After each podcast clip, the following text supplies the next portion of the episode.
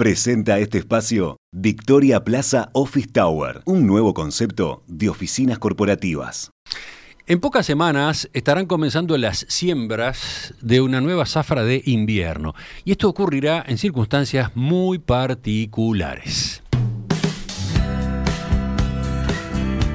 Los precios tanto del trigo y la cebada como de la colza están en niveles históricamente altos, pero al mismo tiempo los costos de varios insumos se ubican en valores máximos. Más aún, como consecuencia de la guerra Rusia-Ucrania, desde el sector se advierte de dificultades de abastecimiento en algunos fertilizantes y agroquímicos. Entonces, en este escenario hay una cantidad de preguntas abiertas.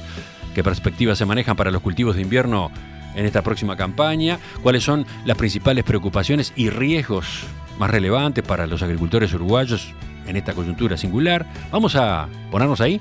Estamos con la economista Florencia Carriquiri, socia en Exante. Florencia, ¿qué tal? Buen día, ¿cómo estás? Buen día, Romina. Buen día, Emiliano. ¿Cómo están? Muy bien. Florencia, a ver, para empezar quizás eh, valga la pena repasar cómo cerró la zafra 2021-2022 eh, a nivel de los cultivos de invierno, ¿no?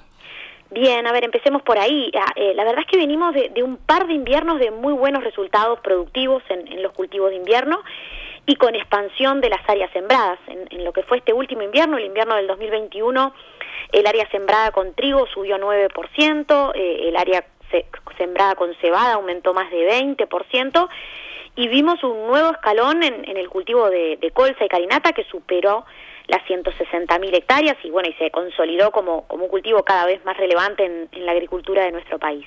Y como decía antes, volvimos a ver buenos rendimientos, eh, rindes de alrededor de 4.000 kilogramos por hectárea en los cereales eh, y, de 1.800 kilos por hectárea en la colza y la, y la carinata, que fue un máximo en el caso de, de, este último cultivo. De esa manera, las cosechas de los tres cultivos subieron muy fuertemente y, la zafra cerró con muy buenos niveles de rentabilidad también, incluso cuando los costos de producción vienen aumentando en estos últimos años. Bueno, ya que lo mencionas, ¿podemos comentar esas cifras? ¿Qué, estimaciones manejan a nivel de, márgenes de los principales cultivos de invierno en la última zafra?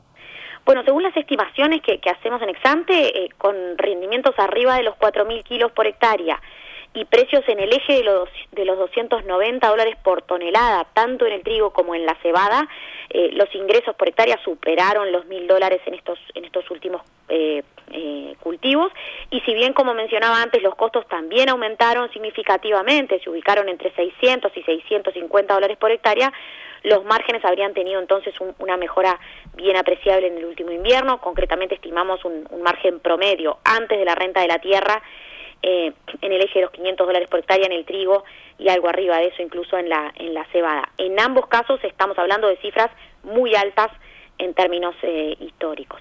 Y en el caso de la colza y la carinata, los precios medio de venta habrían superado los 600 dólares por tonelada y eso junto con los mejores rindas permitió más que compensar también la suba de costos y obtener margen en récord también cercanos a los 500 dólares por hectárea. Se trata de, de un resultado realmente muy bueno para un cultivo que, que no había logrado hasta el momento niveles de rentabilidad adecuados en, nuestro país.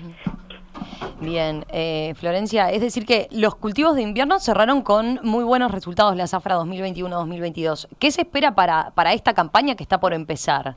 ¿Vamos a ver nuevos aumentos de las áreas sembradas con, con estos cultivos este año?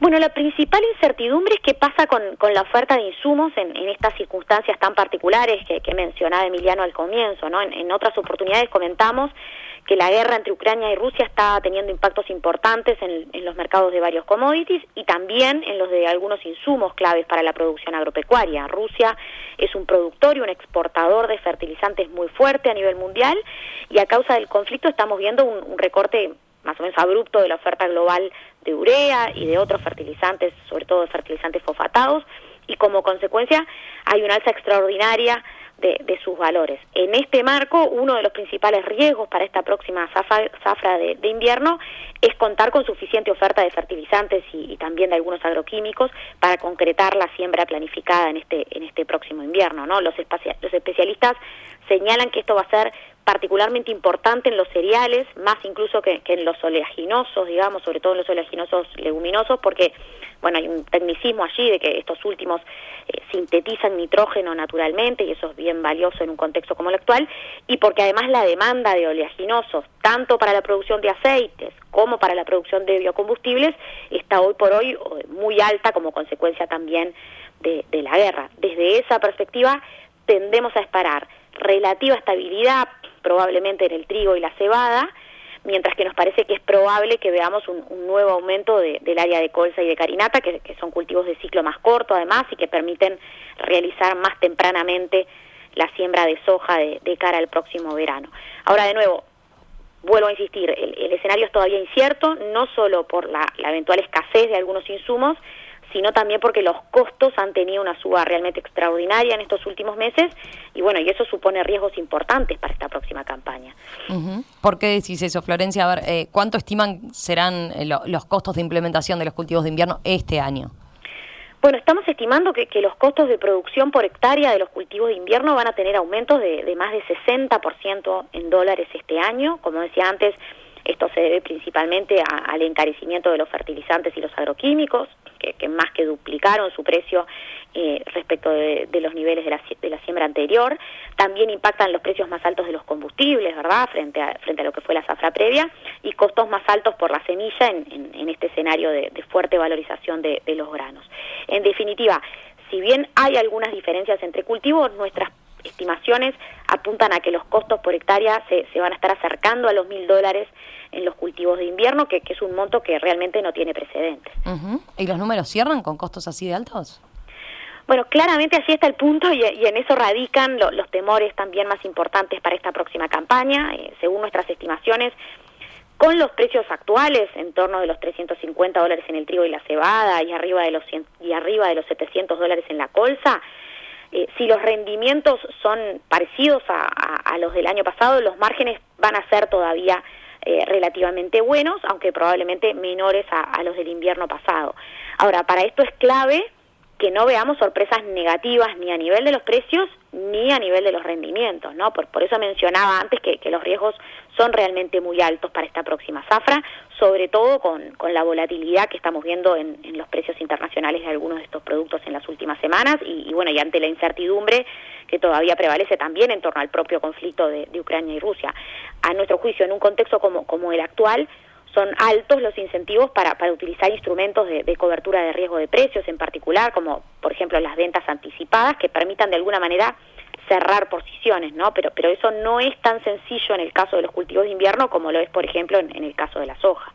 Eh, ¿A, qué te referís con eso, Florencia? ¿Por qué no, no es tan sencillo realizar coberturas en, los cultivos de invierno? Bueno, a ver, en, los cultivos de invierno existe la posibilidad de realizar ventas anticipadas con los exportadores o los traders, traders locales, pero en la medida en que las cotizaciones locales tienen una correlación menos clara con las referencias internacionales, la verdad es que las coberturas son más complejas, en general también más costosas, se realizan con castigos relativamente importantes sobre los precios internacionales prevalecientes.